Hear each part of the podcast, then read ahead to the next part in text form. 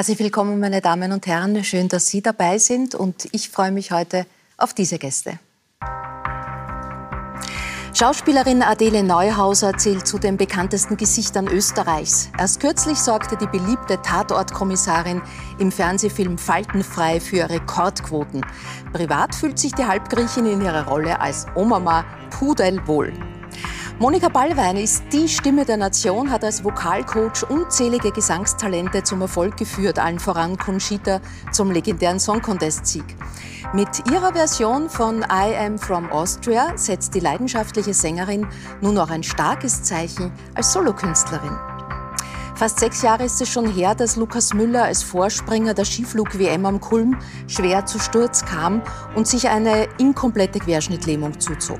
Seither hat sich viel getan im Leben des 29-jährigen Kärntners, dessen selbstironisches Motto lautet, besser Querschnitt als Durchschnitt.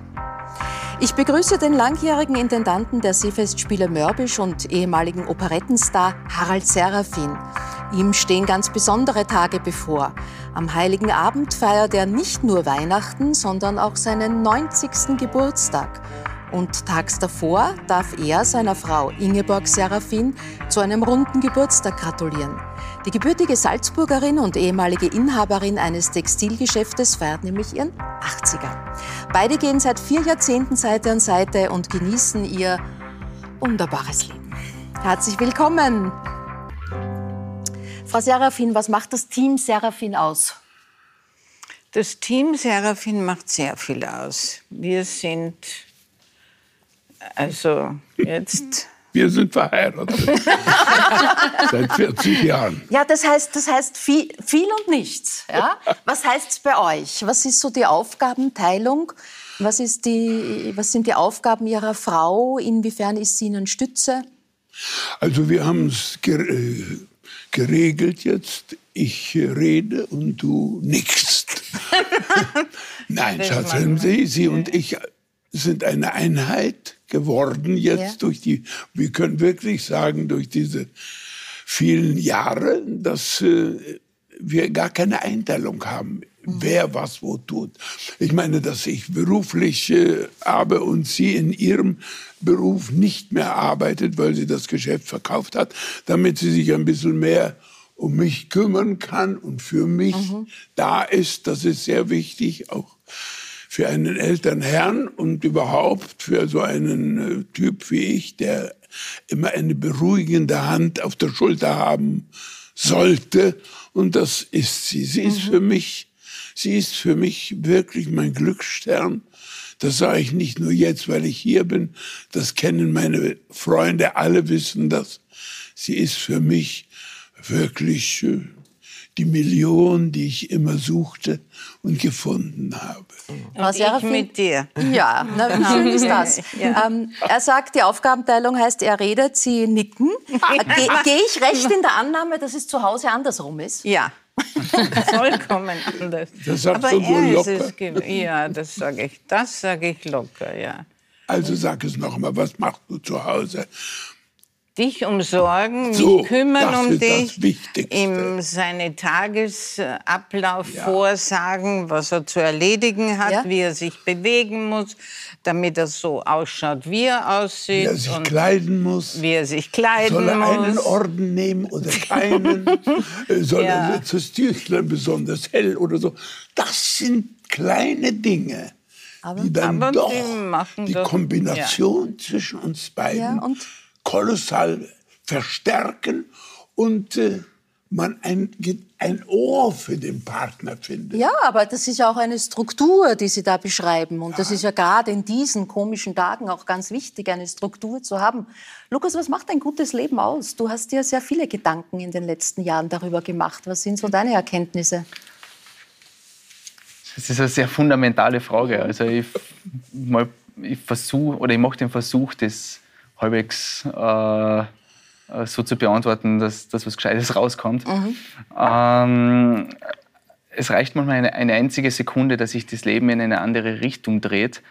Und ähm, man sieht gerade am Anfang, was in meinem Fall so ein Schicksalsschlag äh, die alles genommen hat, bis man aber dann irgendwann äh, eine Zeit erreicht, zu bestimmen, was ist mir noch geblieben und was kann ich ausprobieren. Mhm. Und mein Leben besteht zu einem guten Teil daraus, dass ich immer wieder neue Dinge ausprobiere, was natürlich damit verbunden ist, dass ich hin und wieder auf die Nase fall, aber dann sehr wohl auch Erkenntnisse habe, hey, das funktioniert ja doch. Mhm. Und dieses ständige Suchen nach neuen Abenteuern, neuen Herausforderungen äh, und dann die, diese Situationen, hey, das funktioniert doch.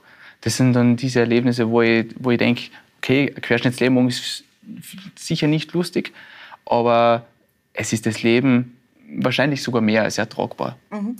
Ist das auch eine, eine Typfrage, ob man auf die guten Dinge, auf die eine Seite der Medaille schauen soll? Also konntest du das auch schon vor dem Unfall gut? Man lernt es durchaus im Sport, das ist richtig, mhm. aber man kann, oder ich bin der Meinung, dass sich das eigentlich jeder aneignen kann. Mhm. Ähm, manchmal wird man ein bisschen in diese Richtung sagen wir mal, bewegt, weil jeden trifft es natürlich nicht, aber äh, den einen oder anderen dann doch, der eine Form von Schicksalsschlag äh, erfährt und damit umgehen muss und dann vielleicht auch eine andere Sicht auf die Dinge mhm. bekommt bzw. bekommen muss, äh, weil man sich manchmal wirklich leichter tut, das Glas einfach als halb voll und nicht als halb mhm. leer zu sehen.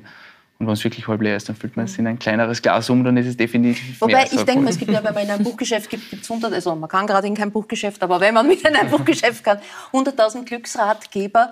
Und äh, man muss, glaube ich, bei diesen äh, Dingen immer sehr vorsichtig sein, weil zum einen ist das eine, eine höchst persönliche Einsicht, die man, glaube ich, nur haben kann. Weil wenn immer wer von außen kommt und sagt, jetzt denk mal positiv oder lach mal oder so schlimm ist das eh nicht, und oft braucht es einen zeitlichen Abstand dazu, um die Dinge so zu erkennen. Frau Neuser, können Sie diesen Erkenntnissen vom Lukas was abgewinnen? Absolut. Also ich, ich glaube, wir können uns alle eine große Scheibe davon abschneiden, mit welchem positiven Energie und mit welchen positiven Gedanken äh, er die, sein Leben meistert und äh, wir oft äh, schon aus viel kleineren und geringeren äh, Problemen äh, ein, ein äh, Riesenproblem machen. Und mhm. äh, ja, ich glaube, dass ich glaube, dass auch so jetzt unsere aller Situation auch eine Chance ist, mhm.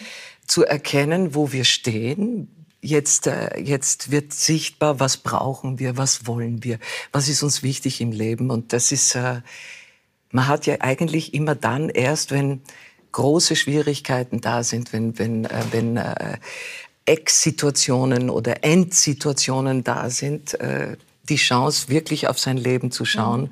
und zu überlegen, was ist wichtig, woran hängt's? Und wenn ich nur zuhöre, mit welcher Liebe und mit welcher Begeisterung Menschen zueinander halten, ja, das ist doch das worum es geht. Das, also, ich glaube, es ist eine zahre Zeit, sage ich mal ganz salopp, für, für jeden in unterschiedlicher Sicht. Äh, für Junge ganz besonders scheint mir.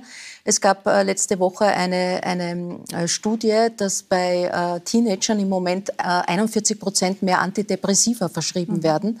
Du hast einen 13-jährigen Sohn zu Hause, Monika. Genau. Wie, wie geht's dem? Wie geht's euch? Wie kannst du ihn auch stützen?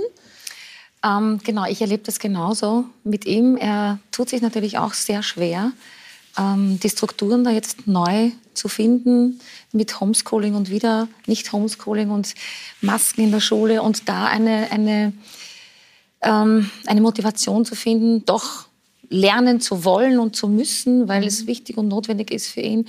Und also wir haben das Glück beide, äh, dass wir die Musik doch als Anker haben. Das muss ich echt sagen. Ich freue mich auch sehr und ich bin sehr, sehr froh, dass er auch ähm, ein bisschen die Leidenschaft auch mhm. äh, durch, in die Musik und durch die Musik gekriegt hat.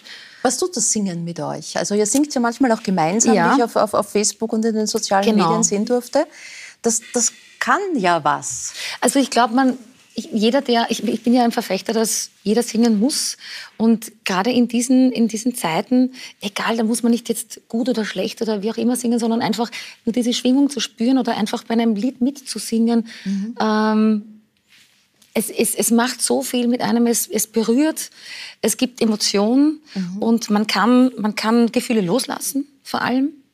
Ähm, mein Sohn zum Beispiel, der spielt dann irrsinnig viel am Klavier und singt dann dazu. Jetzt ist er gerade im Stimmbruch, jetzt wird es also schwieriger mit, mit Deuten, äh, weil wir die Tonarten gerade finden müssen. Aber es, es, es befreit die Seele. Also ich sage auch immer, die äh, Singen befreit den Staub von der Seele. Und das mhm. ist, es wischt ihn weg. Und es ist wirklich so. Ob das jetzt äh, in den Chören früher war, äh, Chorsingen hat ja auch wahnsinnig viel mit den Menschen gemacht. Diese ganze soziale äh, Situation, man kommt zusammen, äh, einmal mitzusingen, ob man nur im Stadion steht oder bei einem, mhm. einem Konzert oder auch zu Hause ähm, es macht immer was mit mhm. einem. Ich habe ein, ein schönes äh, Interview mit dem äh, Gehirnforscher Gerald Hütter gelesen und der sagt, füllen Sie Ihren Brustkorb so, wie man es beim Singen tun muss und dann versuchen Sie einmal Angst zu haben. Das geht nicht. Wahnsinn. Das, Super. Ja. Adele, singen Sie? Also ich lese da immer von einer Adele. Jetzt ist es raus. Das bin eigentlich ich. äh, äh, auch wenn ich so eine Stimme hätte, dann würde ich natürlich nur singen. Äh, ich habe gesungen und ich, ich singe auch nach wie vor und ich weiß, was es kann. Also es macht dann wirklich die Schädeldecke auf mhm. und es ist, äh, boah, es entlädt so viel gute, positive ja. Energie. Und wie, wie äh, äh, Herr Hüter richtig sagt, also wenn du, die, wenn du die Lungen wirklich mit Luft äh, füllst, und deswegen gehe ich auch so gerne, mhm. weil, weil dieses Durchatmen und dieses äh, mit frischer Luft auftanken, das, das tut einfach dem Hirn mhm. auch gut. Das ist, äh, Sie haben überhaupt umgekrempelt. Oder sagen wir mal einfach ernst gemacht eigentlich. Ne? Nicht immer nur reden, was man alles ja, tun müsste, ja. sondern das Leben sehr umstrukturiert. Auf ja. eine Wohnung, viel gehen, ja. Rauchen aufgehört. Ja, ja, das ist schon meine, also da bin ich wirklich stolz auf mich. Das, das ist eine Riesenleistung von drei Päckchen über seit meinem zehnten Lebensjahr, äh, also nicht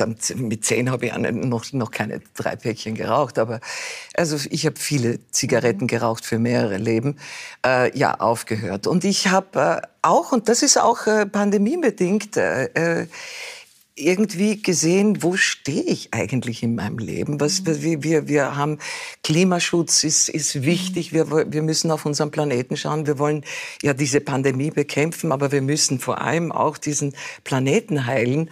Und äh, was tue ich dazu? Was, äh, und dann habe ich mir gedacht, ja, jetzt mach Nägel mit Köpfen und zieh in eine kleinere Wohnung, die auch noch groß genug ist für mich, keine Sorge. ich bin in keinem Spesenkammer gelandet, aber es ist auf jeden Fall mal weniger Energie, die ich verbrauche. Mhm. Und das tut mir schon an der Seele gut. Ich versuche, mich von meinem Auto zu lösen. Mein Auto macht es mir nicht schwer. Das stirbt jetzt auch langsam. Also insofern, ich habe ein Klimaticket gekauft und äh, bewege mich äh, hauptsächlich mit öffentlichen Verkehrsmitteln, auch jetzt noch äh, in Pandemiezeiten. Und äh, ja, also man kann tun, man kann tun. Und das, mhm. wie gesagt, das tut mir gut und das tut hoffentlich auch allen mhm. anderen gut. Und was die Arbeit betrifft, hat man das Gefühl, jedes äh, Drehbuch, das von Adele Neuhauser realisiert wird, wird nein. zum Erfolg oder ist es so? Das ist lieb, dass Sie das so ja. sagen, aber, aber nein, es ist nicht wirklich so. Ich habe das Glück, gute Drehbücher zu haben mhm. und also, gute Autoren, die, die äh, mir schöne Herausforderungen schreiben. Und ich meine, was kann Schöneres sein, als von einer Schönheitsoperation äh, vom OP-Tisch zu fallen und danach dann die Gedanken anderer zu hören. Das sind dann Herausforderungen schauspielerischer Natur, die wirklich Spaß machen. Ja, einfach die Geschichte ja eigentlich ein Klassiker. Ja, Ehepaar, sie sind die Ehefrau und er tauscht sie gegen eine jüngere aus und daraus passiert dann alles. Und, und sie will halt dann jung werden. Ja, also eh ja, wie es halt so geht. Will, will, will man das noch sehen? man will es sehen. Äh, in Österreich mehr als eine Million, in Deutschland mehr als sechs Millionen haben zuletzt befaltenfrei reingeschaut und wir dürfen ganz kurz reinschauen. Das meinst du doch nicht ernst? Doch, du hast mich schon richtig verstanden. Einmal alles. Einmal alles? Woher dieser plötzliche Sinneswandel? Das bist nicht du, Stella. Ist alles in Ordnung? Ja, ist schon gut. Mir ist ein bisschen übel. Ich habe den ganzen Tag noch nichts gegessen. Soll ich dir was bringen lassen? Also was ist jetzt? Machst du es oder soll ich woanders hingehen? Stella. ja oder nein? Natürlich habe ich mir hin und wieder gedacht, dass man da und dort was machen könnte. Also nichts nur verfeinern, optimieren, nichts Radikales. Aber die Schlupflieder machen allein schon mal zehn Jahre Unterschied oder die Stirn ein wenig. Ich will Gesicht, Hals, Busen, Oberarme. Wie viele Jahre bringt das? Du spinnst. Ich habe dich was gefragt.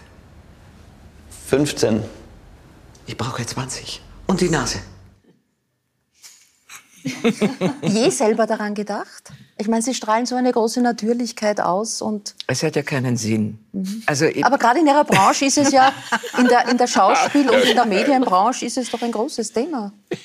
Ja, es ist immer, immer wieder ein großes Thema und es ist auch ein großes Thema, weil eben auch äh, ganz eigentümlich besetzt wird. Also wenn ich zum Beispiel eine Rechtsanwältin mit drei kleinen Kindern, äh, die erfolgreich ist, sehe und die Schauspielerin, die diese Figur verkörpert, ist Anfang 30, frage ich mich, wann hat sie das alles gemacht? Ja, also das ist dann schon eigenartig. Aber ich glaube, da ist auch ein, mittlerweile auch ein ein Umdenken da und es ist auch durch diese ganze MeToo-Geschichte und alles. Mhm. Also es wird, mhm. das Bild der Frau verändert sich. Ich meine, es ist noch immer, noch immer ein sehr schräges Bild und es ist noch immer viel, äh, viel zu tun. Also wir sind noch lange nicht äh, emanzipiert genug und wir sind noch nicht äh, gefeit vor Übergriffigkeit selbst äh, von in, in, den eigenen vier Wänden.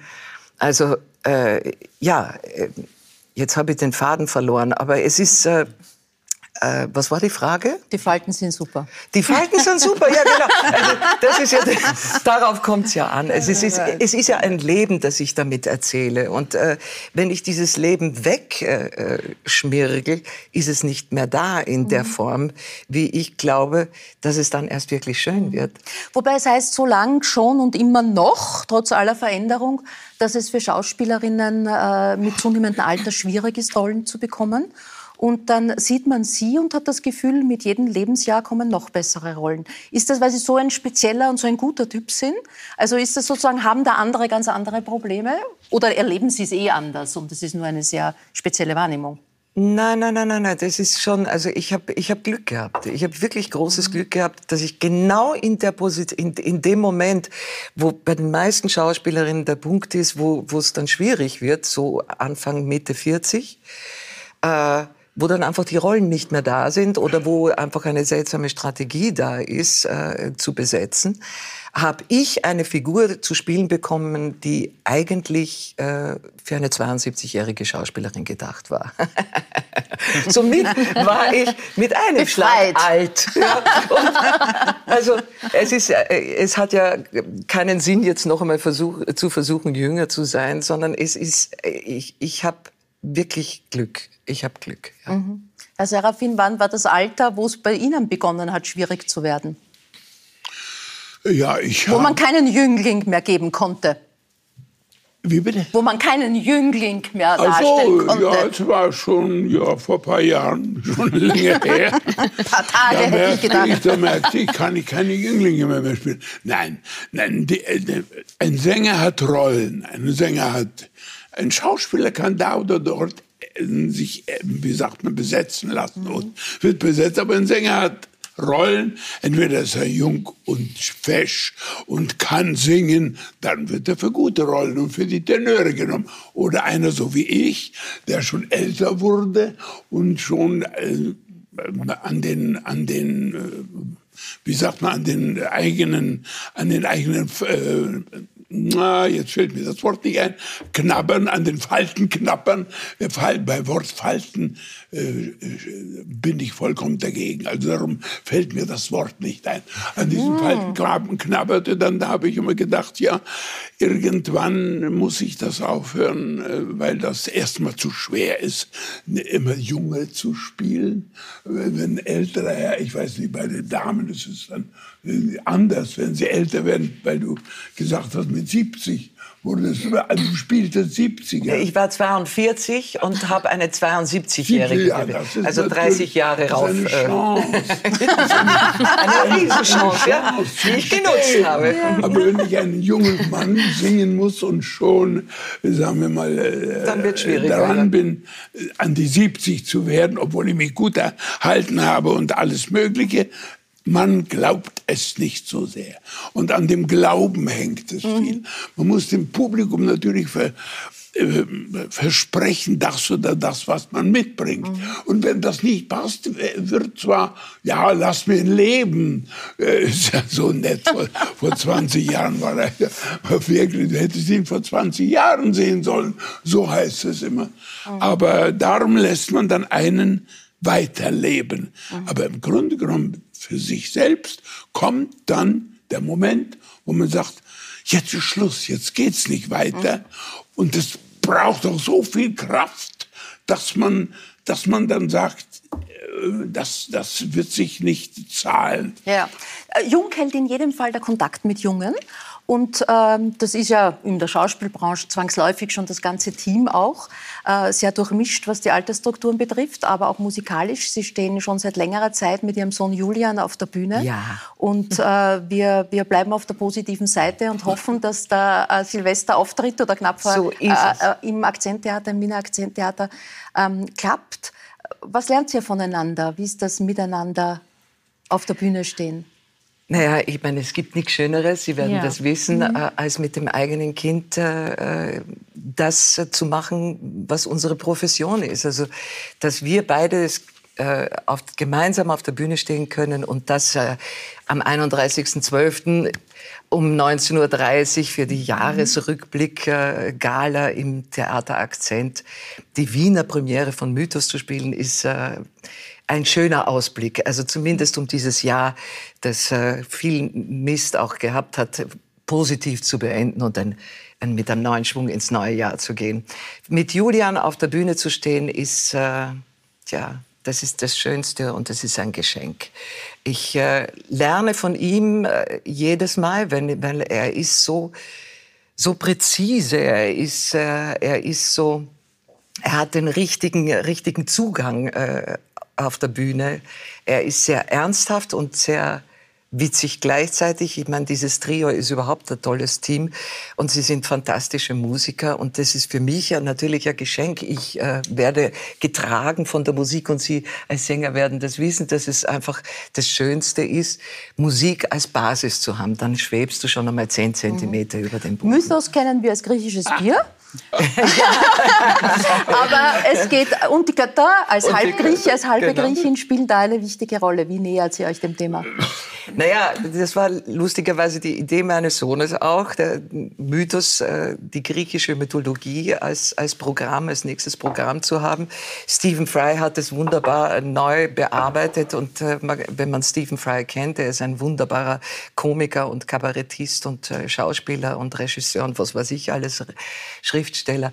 Er ist ein Brite mit einem herrlichen Humor und äh, die Götter sind uns sehr nahe in, in der Dummheit, in der, in der äh, Egozentrik. Äh, also wir lernen von den Göttern genau das, was wir mhm. sind, nämlich äh, unvollendete Wesen. Wir sind, äh, wir haben alle unsere Macken und unsere Ecken und Dinge. Also das ist ein sehr, sehr lustiger Stoff. Und ja, ich als Halbgriechin, Viertelgriechin eigentlich, mhm. wenn man ganz genau ist, ähm, fühle mich da verpflichtet fast, äh, äh, die griechische Mythologie, die, die ich als, als Kind schon mit, mit, mit, äh, mit der Muttermilch aufgesogen habe, ähm, ja, weiterzugeben. Gibt es eine griechische Göttin, der Sie sich besonders nah oder verwandt fühlen? Oder die Sie immer besonders faszinierend fanden? Ja, ich fand die Pallas Athene immer eine, eine ähm, wahnsinnig äh, stolze Person. Und über Athene wird man auch etwas mhm. erfahren. Sehr gut. Julian äh, ähm, ist auch Papa geworden und Sie ja. dann mit Oma oder Oma Ma, wie ich höre. Jetzt möchte ich gar nicht so gern wissen, wie vernarrt Sie in Ihr Enkelkind sind, was das ich jetzt mal voraussetze, sondern wie Sie Ihren Sohn anders wahrnehmen, seit er Vater ist. Er ist äh, genau das, was er immer schon war.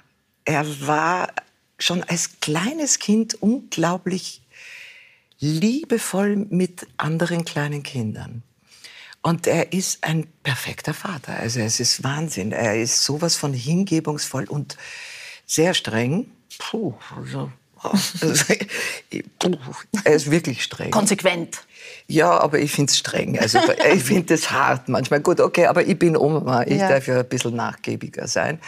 Ähm, ja, er ist, äh, er weiß ganz genau, was er, was er seinem Kind vermitteln möchte. Aber da sind sie beide, also seine Freundin und er, sie sind da sehr genau und sie machen das wunderbar. Frau Serafin, Sie sind noch nicht Oma. Nein. Wären Sie es gerne? Ich wäre sehr gern Oma, aber mein Sohn sagt, er glaubt, ich werde das nicht erleben. Ja, Ja, Boah, habe ich gesagt, du, du, ja, weil er, er hat ein Vorbild, das ist schon irgendwo sein Vater. Ja. Und sein Vater war 50, als er auf die Welt kam. Und er hat gesagt, da hat er noch zehn Jahre Zeit, nicht?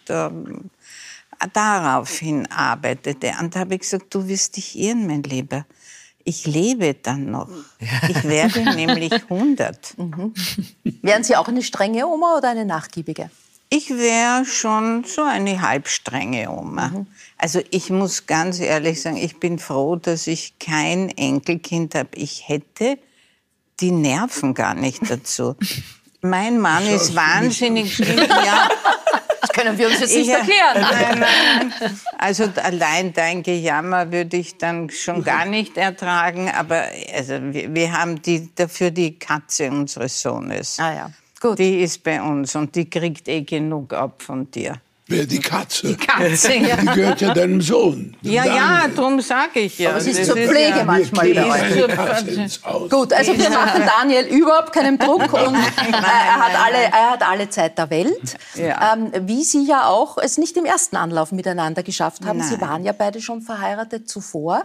Jetzt sagt man, wenn es mal schwierig wird in einer Beziehung, dann soll man immer äh, zurückdenken, in was man sich verliebt hat, was am Anfang war. Worin haben Sie sich verliebt, Herr Serafin? Ich habe mich eigentlich äh, lange nicht so sehr verliebt, aber dann kam. Äh, nein, wir waren sehr, sehr, sehr gut miteinander erst, nicht wahr? Gespräche haben wir gemacht und über die Gespräche ging es dann, dass wir uns gut verstanden. Und als wir uns gut verstanden haben, haben wir gesagt, jetzt oder nie. Und dann kam der Bub. worin, also, haben sich, worin, haben Sie sich, verliebt? Ich habe mich auch lange Zeit nicht, nicht verliebt in ihn, um ehrlich zu sein. Aber wir haben doch einen Humor, mhm. der ja. sehr gut miteinander harmoniert. Und wir haben auch das Verständnis für gewisse Dinge. Es gibt so Situationen, wo du jemanden anschaust, weil du gerade was siehst. Und ich schaue ihn an und ich spüre, wir erleben das. Genau so empfinden wir beide das. Und das finde ich schön. Das ist so eine, dieses Verständnis und dieses Zueinander fühlen und füreinander da sein. Mhm. Und also Davon lebe ich auch nicht. davon meine, lebst davon, du sowieso, ja. ja du, bist, du, bist, die beste Frau für mich. Es hat gar keinen Sinn, da nachzudenken, nicht wahr? Das sage ich ganz hast ernst. Dir, hast dir länger ja, gebraucht. 40 ja. Jahre. 40 Jahre. Man kann ja, ja genau, auch genau hinschauen. Ja, das ist ja, vielleicht auch ganz genau wichtig. Hin. Dann klappt es nachher besser. Sie waren lang selbstständig, haben ein Textilgeschäft gehabt. Sozusagen der Sinn für Schönes und Schönheit ist, ist? Also das war, das war meine Welche Passion. Form von Textilien konnte man bei Ihnen bekommen? Hochwertige, mhm. ganz hochwertige. Also ich habe nur Top-Designer gehabt und habe eine wunderbare Kundschaft gehabt. Ich, das, war, das war wie eine Freundschaft. Man hat mich besucht und beim Besuch hat man geplaudert, geredet und dann hat man automatisch etwas gekauft. Mhm. Das war mein Stil und ich hatte viele, viele liebe Kundinnen, die heute noch zu mir sagen, mein Gott, ich vermisse es.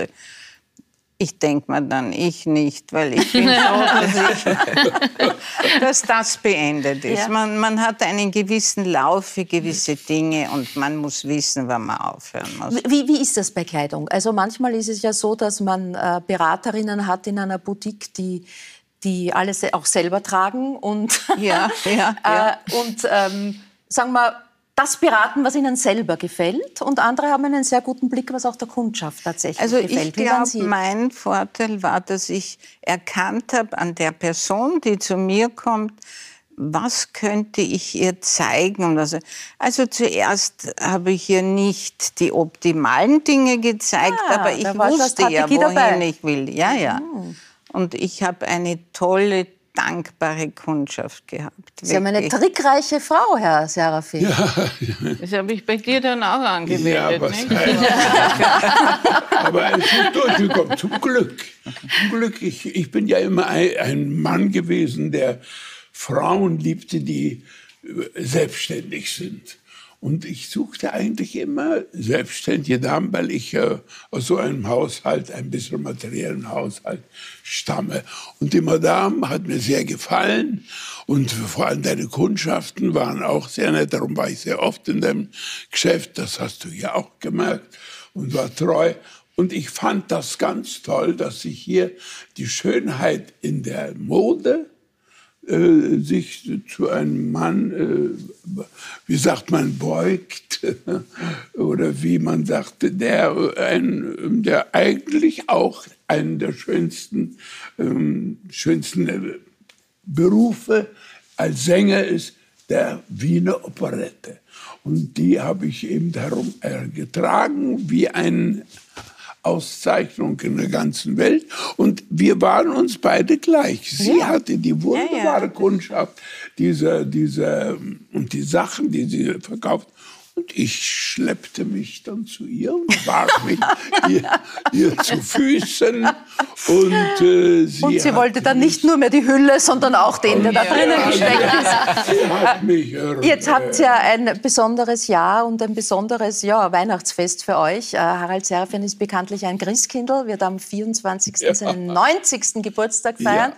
Und Sie haben am Tag zuvor Ihren 80er. Ja. Ist die Zeit für große Party, großes Geburtstagsfest? Was ist angedacht im, im optimistischen Fall? Im optimistischen Fall ist schon etwas angedacht. Aber mein Mann sagt jeden Tag in der Früh, wir werden absagen. wir werden absagen. Jetzt lass Jetzt. es doch einmal auf uns zukommen. Nein, Sag ich, du wirst nur einmal 90. Also wir werden es nicht absagen. Nur einmal 80. Außer das Schicksal schlägt zu und man muss einfach, oder man darf keine Feste feiern. Ja.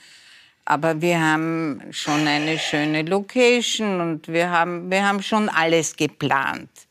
Also, und ich bin sowieso ein Optimist und es wird stattfinden. Mäuschen, lass dem Schicksal, brich es nicht und sei nicht stärker als.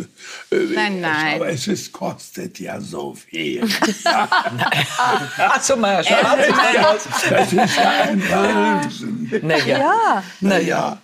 Und, äh, Aber einmal, du wirst nur einmal 90 ja. und du bist gut drauf und du wirst sowieso 100. Ja, danke Das wünsche ich mir, das wünsche ich mir. Das ist Arbeit für dich. Da muss man arbeiten, ja. Für dich. Also möge, möge die Übung gelingen. Äh, der junge Mann hier, äh, der feiert zweimal Geburtstag im Jahr. Das ist richtig, ja. Also der 13. der 13. Jänner ist sozusagen der zweite Geburtstag. Der zweite Geburtstag. Geburtstag und eigentlich aus dem ganz einfachen Grund, weil ich immer gedacht habe, ein Genickbruch ist tödlich. Mhm. Ich wollte zwar nie selber drauf kommen, dass es das nicht ist, aber ich bin trotzdem froh, dass, es, dass er letztendlich auch überlebt werden kann. Mhm.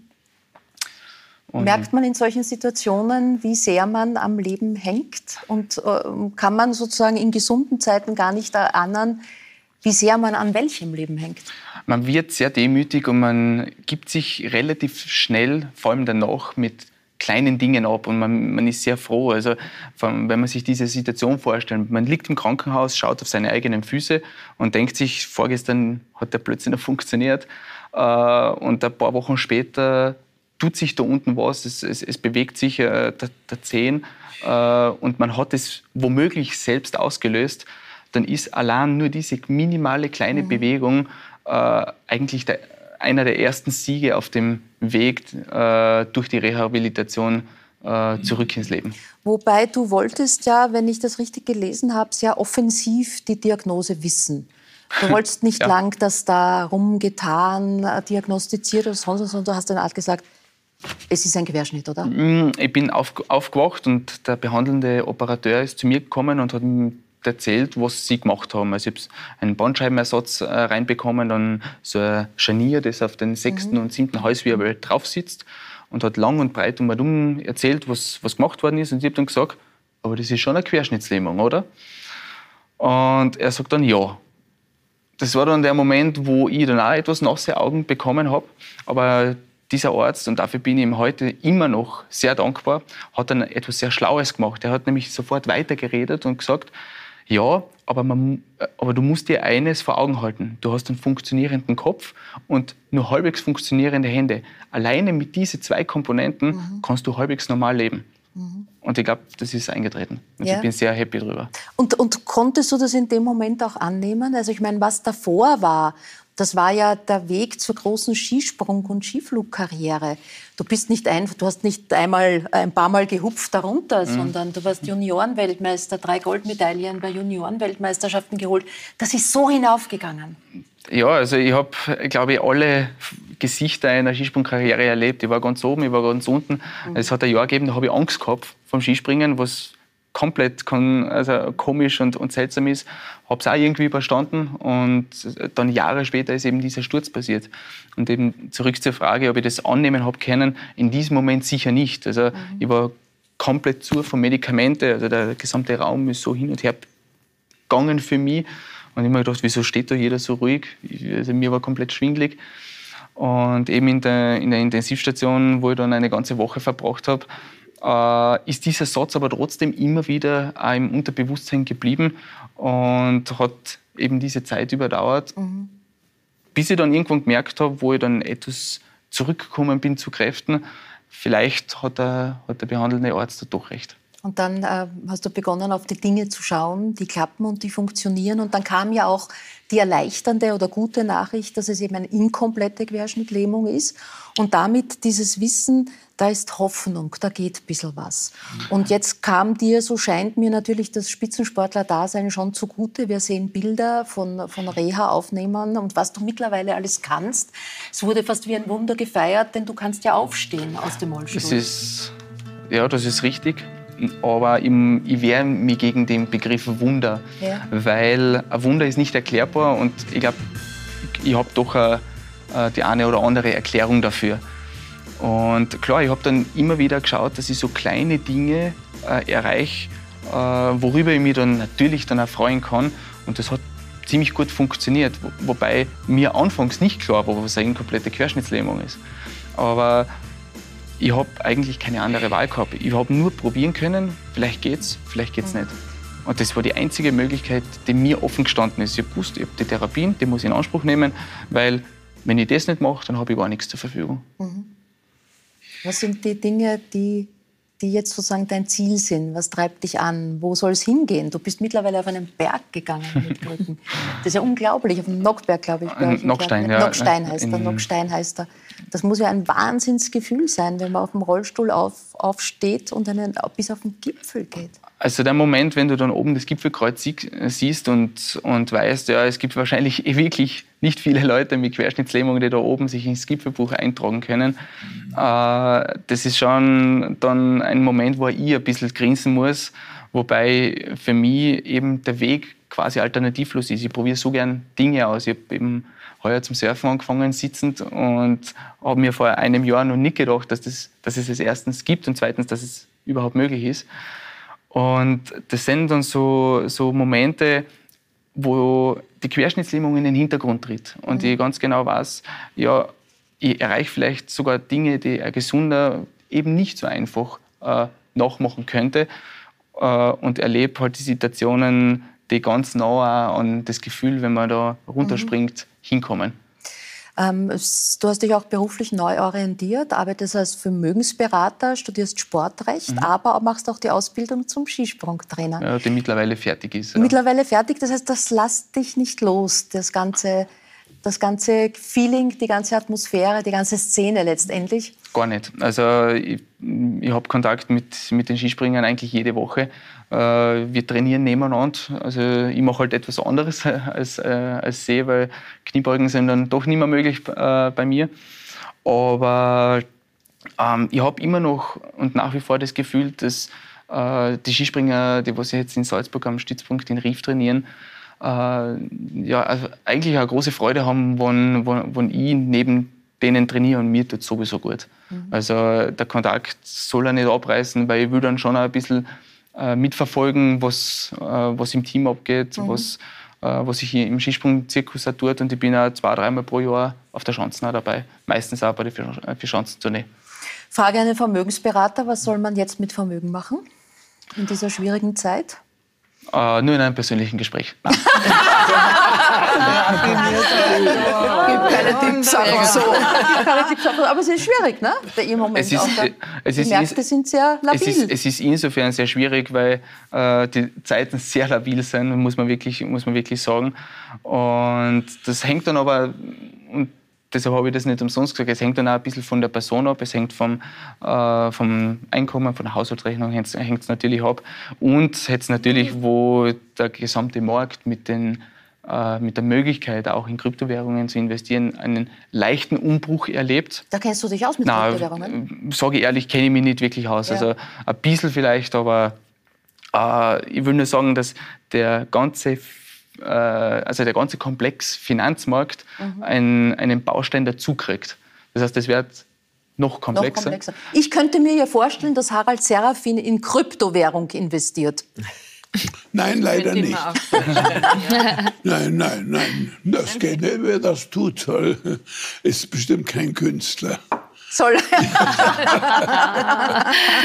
Lukas, das Motto lautet, oder ein Motto von dir, besser Querschnitt als Durchschnitt. Das klingt natürlich sehr selbstironisch und man denkt sich, kann man mit so einem Schicksalsschlag und, dem, und der Situation danach so scheinbar locker damit umgehen oder gibt es schon auch Momente, wo du, wo du ja, sehr haderst damit oder auch verzweifelt bist? Ähm, gibt's und die haben wir alle. Von dem her ist es aber nichts Besonderes.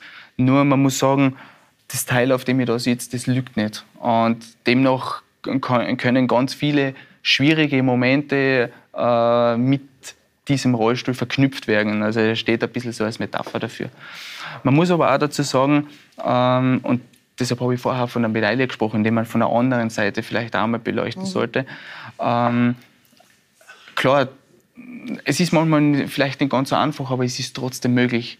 Und äh, wenn man dann wieder aus einer etwas schwierigen Situation, nach einem schwierigen Tag rauskommt und vielleicht gar nicht einmal so genau weiß, warum, dann ist es aber trotzdem wieder so ein kleiner Sieg, weil ich ganz genau weiß, okay, es war schwierig, aber ich habe es rausgeschafft. Mhm. Und äh, solche Situationen zu übertauchen und zu überdauern, muss jeder von uns haben und ich nehme mich da gar nicht aus. Morgen ist äh, Internationaler Tag der Menschen mit äh, Behinderung. Aus diesem Anlass zeigt ORF 2 äh, morgen am, äh, ab, ab 10 Uhr Vormittag drei wunderbare Folgen der Heimatfremde Heimatserie Erklär mir deine Welt. Ähm, wenn ich jetzt ähm, deine Welt verstehen will, was, was sind die größten Missverständnisse? Was, wenn wir so in Details gehen, was, was wissen wir nicht über ein Leben im Rollstuhl? dass es Dinge gibt, die unsichtbar sind, mhm. aber trotzdem eine schwere äh, Einschränkung darstellen. Zum Beispiel? Zum Beispiel, ich habe von Brust abwärts kein Temperaturgefühl mehr. Und zwar wirklich null. Ob ich mir jetzt eine Suppe drüber leer oder einen Eiswürfel drauf äh, lege auf die Oberschenkel, ist vom Gefühl her gleich. Mhm. Man, der Oberschenkel rebelliert irgendwann, also er streckt sich dann durch, in meinem Fall. Ähm, aber ich kann nicht bestimmen, ist das jetzt eine Erfrierung oder eine, eine Verbrennung. Das heißt, das ist gerade, wenn du zum Beispiel bei einer äh, Skisprungkonkurrenz bist, äh, dass mir, die, dass mir die Füße abfrieren. Dass dir die Füße abfrieren, genau. wenn sozusagen nicht du darauf achtest, dass genau. du äh, warm eingepackt, warm angezogen und und genau. bist. Oder, und das ist leider etwas unangenehm, aber die gesamte Stoffwechselthematik. Wenn man eine Querschnittslähmung erleidet, dann hat der Stoffwechsel, alles, was im Bord passiert, ist in Mitleidenschaft gezogen worden. Mal schwerer, mal weniger mhm. schwer, aber man muss dann manchmal auch auf Katheter setzen und braucht mhm. eben Hilfsmittel, einfach nur, dass man aufs Klo gehen kann. Mhm. Ist nicht angenehm, aber alternativlos. Was soll man tun? Du äh, hast äh, durch Therapie, aber auch durch die Forschung und Wissenschaft schon vieles geschafft. Bist auch alljährlich beim Wings for Life World Run dabei. Mhm. Ähm, wie groß ist deine, deine Hoffnung auf Forschung? Also nachdem ich Botschafter bin und eigentlich überzeugt bin davon, dass die Menschheit es schafft, irgendwann eine Heilung zu finden, wie man das Rückmark, das verletzt ist, wieder zusammenflicken kann, ist die Hoffnung absolut da, weil sonst würde ich es, glaube ich, gar nicht machen. Ähm, die Frage ist halt immer das Wie, weil es gibt natürlich sehr viele interessante Ansätze. Also ich, ich weiß von ein paar Projekten, die Wings for Life fördert, weil Wings for Life selber forscht nicht, sondern sucht nur die Projekte aus. Und das klingt eigentlich immer sehr plausibel, nur ähm, weltweit gesehen, vor allem im Vergleich zu Krebspatienten, sind Leute mit Querschnittslähmung gar nicht so zahlreich. Ja. Und dann ist das Rückenmark extrem komplex, dass sich gar nicht so viele Forscher das heißt, die Forschung ist drüber trauen. Ja. ja. genau. Und das ist, es ist eben sehr schwierig, aber mh, mm, ja, die Alternative ist halt, ein Leben im Rollstuhl zu haben, das halbwegs okay ist.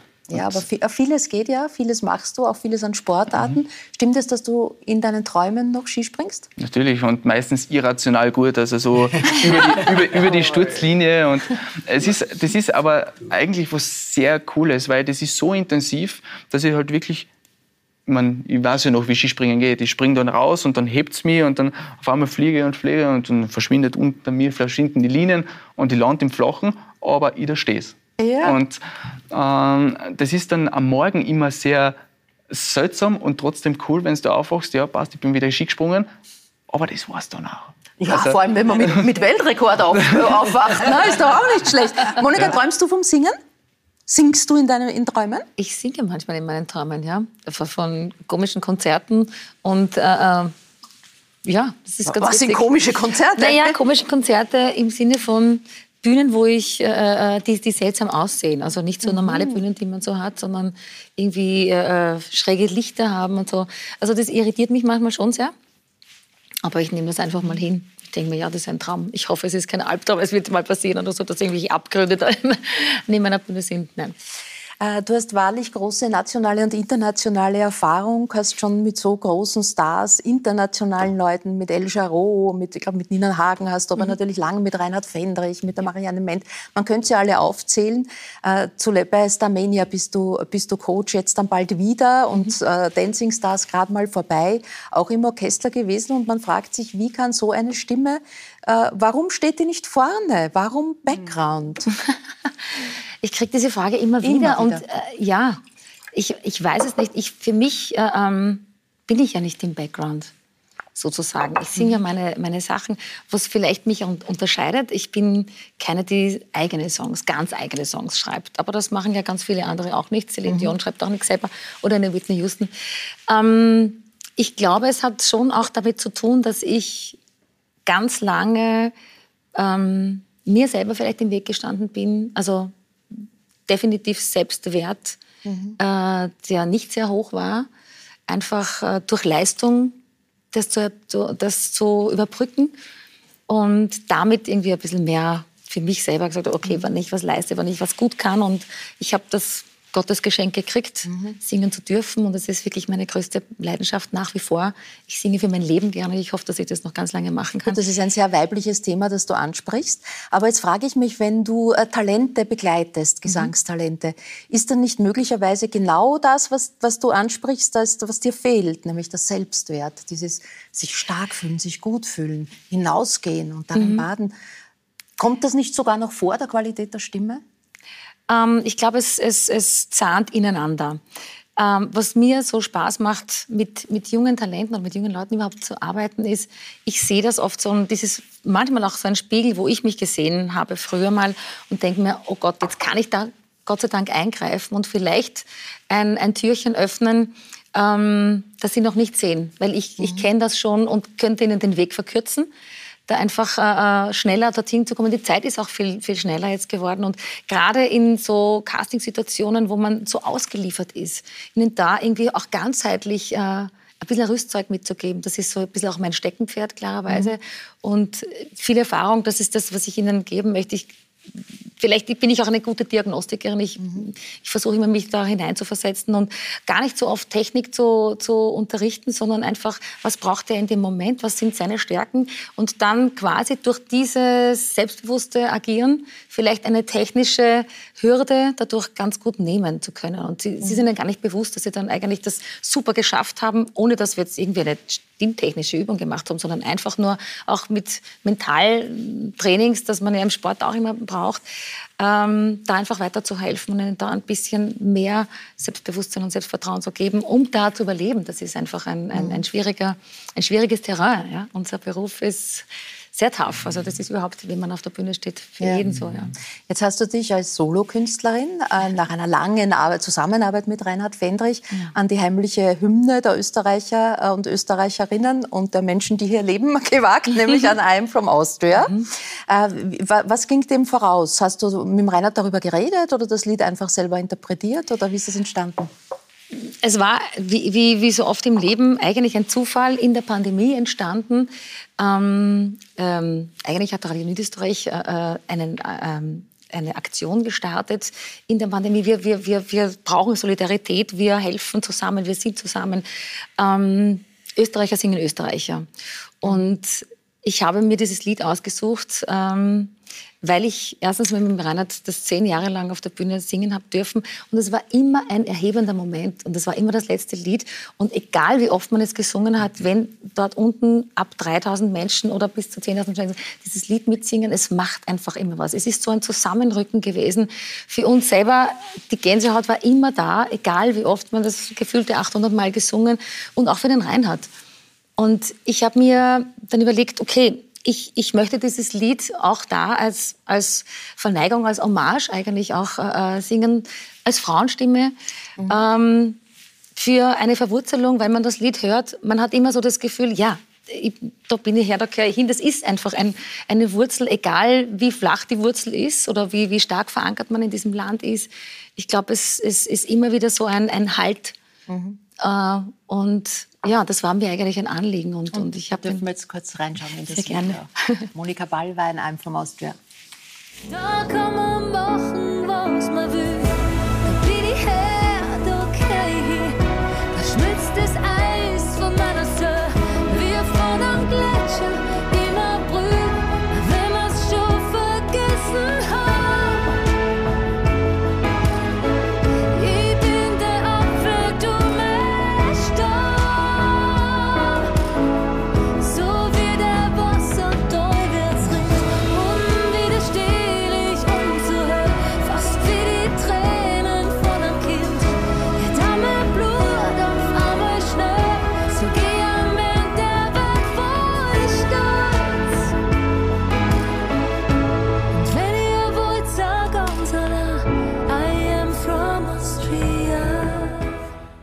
Was für eine Stimme. Was für eine Stimme, Monika. Dank. Ähm, wobei man ja sagen muss, die Stimme ist ein Kapital. Wie groß ist da eigentlich die Angst, dass sie versagt? Ach, die, die Angst ist immer wieder da. Ich hatte ja auch mal schon ein Stimmproblem vor mhm. 20 Jahren mit einer Schwellung. Und da äh, ist man auch so kurz mal äh, also ich war da kurz mal äh, äh, so, mir kann hier nichts passieren. Mir, mir passiert mhm. das nicht, ich bin robust, ich habe acht Stunden durchgesungen, egal. Und wenn das dann kommt und so plötzlich alles irgendwie so in Frage gestellt wird, was, was kann ich denn dann noch machen? Mhm. Was ist dann, gibt es einen Plan B? Es gibt eigentlich überhaupt keinen Plan B, hat es noch nie gegeben. Aber da äh, auch vertraut, äh, Experten und mir selber auch zu sagen, ich weiß, wie ich damit umgehen kann. Mhm. Es gibt ganz, ganz viele Expertisen und es ist nicht das Ende. Es gibt ganz viele Menschen und, und Künstler. Das, da ist der Lukas ein Beispiel ganz dafür, genau. wenn es denn gehen und, muss. Wobei interessant ja. ist, dass neben dir zwei Menschen sitzen, die das auch kennen, die nämlich beide mit der Stimme schon Probleme hatten. Sowohl der Harald Serafin mhm. als auch die Adele Neuhauser haben schon eine Stimmbandoperation gehabt. Wie war für Sie das ja, Gefühl, ja. da ist meine Arbeitsgrundlage weg und ich weiß nicht, wie also das weitergeht? Ich war schon am Höhepunkt, wie sagt man, mein, der Karriere und glaubte, dass es alles dann weiter so geht und habe zu viel gesungen, mhm. zu viel angenommen. Wenn man dann so, so ein Status ist, bekommt man ja die Angebote ja zugeworfen beinahe. Und es war zu viel und eines Tages fing ich an beim F, also das ist in der Stimme, ein Kratzer und so weiter und so fort, ging zu den Ärzten und dann zum Schluss kam es raus, dass ich ein Karzinom in situ habe. Und äh, ja, nach dieser Operation war ich stimmlos, vollkommen stimmlos. Darum wow. ich mhm. jeden, der dann sagte, und es war also Ruhe, Ruhe im Vollkommen. Adele, wie war diese Zeit der Ruhe, des Schweigens für Sie? Herrlich. ich weiß nicht. Aber nichts sagen. Naja, ich meine, ich es ist ein großer Unterschied. Ja, ja, ich, war keine, ich bin keine Sängerin. Äh, ich, ich hab, Aber trotzdem, es ist, äh, die Stimme ist, ist der, der Spiegel der Seele. Also du, du, du erkennst über die Stimme. Ja. Ja, und wenn, wenn deine Stimme etwas anderes erzählt, als du bist, äh, dann ist es auch sehr seltsam. Ich habe aber diese Zeit, äh, ich bin also für mich große Angst äh, gehabt vor dieser Operation und ich hatte keinen Plan B. Ich habe zwar mhm. darüber nach Entschuldigung, nachgedacht. Da bleibt glatt die Stimme weg. Ja, ja, ja, ja, ja da verschlucke ich mich gleich, wenn ich sage, er redet kein Blödsinn. Ja, so, also, nein, es ist so, ich, ich, dachte, ja gut, was mache ich, werde Schriftstellerin, aber wird, man, man, wird ja mhm. nicht gleich, also man ist ja nicht gleich auf demselben Niveau, wie man in dem eigenen Beruf war, also mhm. Schauspielerin, egal, wurscht. Also, aber die Zeit des Schweigens, ähm, ja, das ist auch genau, das sind so die Momente der größten Angst, wenn sie dann eintreffen, äh, verlieren dann an, an, an dem Grauen, weil es so viel Positives wieder in sich birgt. Äh, ja, aber das ist die Kraft, die man dann ja, selber suchen muss. Der Andi Holzer, der blinde Extrem Bergsteiger, äh, der hat mir mal erzählt, äh, der ist blind und klettert bis auf den Mount Everest mhm. Und da wollte ich halt auch wissen, wie das geht. Und er hat gesagt, er geht zu einer Wand und dann greift er diese Wand einmal an. Und dieses Gefühl habe ich in solchen Momenten, wenn, genau. wenn so ein Berg, wie auch immer er klingen mag, vor mir steht, dieses Angreifen der Wand, dass das ein ganz entscheidender Moment ist für vieles. Ja, es ist überhaupt also in Kontakt treten mit den Elementen. Ja, ja also das ist immer ein, äh, ein sehr mutiges äh, Projekt, äh, blind den Mount Everest. Das ist schon so mit sehenden Augen ein, ein Wahnsinn. aber, aber äh, ich glaube ja, ich glaube, dass das eben, mhm. und da komme ich jetzt wieder auf unsere momentane Situation zurück, das ist also dieses, was tut es? Was tut die Stille? Was tut, was tut, äh, was tut es, in der Ruhe zu bleiben, zu Hause zu bleiben? Was machen wir mit uns selbst, wenn wir nicht nach außen gehen können? Was machen wir, was, was, ja. Was, was gehen wir an? Was, was, äh, was wie, bin ich? Ja, was, mhm. und dieses, diese, diese, diese Kraft, die, äh, also ich meine, das sind schon auch besondere Persönlichkeiten. Also ich verneige mich äh, vor Ihnen wirklich. Äh, äh, diese, diese, diese, diesen Mut, und diese, diese, diese, diese Energie auch zu nehmen. Man, man kann sie ja denken und, und sich erträumen, aber sie dann auch zu nehmen und etwas damit zu tun, das ist schon eine große. Und im Zweifelsfall singen. Wobei dieser. Weg ja nicht ganz vorgezeichnet war. Du hast erst in einem Möbelhaus gearbeitet, als Sekretärin in St. Pölten aus Niederösterreich, wo du herkommst. Und beim Musikantenstadel dann ja. eigentlich deine ersten Spuren verdient. Absolut. Also, Erinnerungen? Ich habe sehr schöne Erinnerungen dran, natürlich. Ich, ich war ja immer so, äh, also meine Eltern, hallo, ähm, jetzt kann ich das sagen, die haben natürlich mit Musik jetzt nichts anfangen können und so, oh Gott, Sängerin zu werden, das ist ja absurd. Also kein Beruf. Nein, das ist kein Beruf. Lern was Gescheites. Das war auch das, okay, ich gehe mal kurz nach meiner Matura nicht studieren, sondern äh, äh gehe mal äh, einen normalen Beruf nach und, und, und bin da eben gelandet. Mhm. Aber wenn man eine Leidenschaft hat, ich habe das einfach äh, machen müssen. Und damals gab es eben noch die Wolfgang Lindner Band, die große Band, die die Stadelband war. Und für mich war das die Eintrittskarte, weil ich mir gedacht habe, so, mein Plan ist, ich, gehe, ich war immer natürlich nachher äh, im Studio, wenn ich arbeiten war und habe alles am Nachmittag dann im Studio gesungen. Aber hauptberuflich kann ich es nur so machen, wenn ich das mache, egal welche Musik es ist. Und ich habe dort sehr, sehr viel gelernt. Ich habe mit einer großartigen Big Band gespielt. Ich war schon im Fernsehen mit 22, habe den ganzen ähm, äh, TV-Apparat kennengelernt und habe mir alles aufgesaugt, was ich halt auch für die Bühne dann brauchen habe können. Und das war mir wichtiger. Also ich, ich äh, mache ein Studium und mache dazwischen was anderes, um mein Studium zu finanzieren. So wie ich mit Musik eigentlich mein Musikstudium auch finanziere. Und so viel mehr wurde daraus. Ich danke sehr. Wir sind leider schon am Ende. Danke meinen Gästen. Danke für Einblicke in euer Leben und euer Denken und euer Schaffen.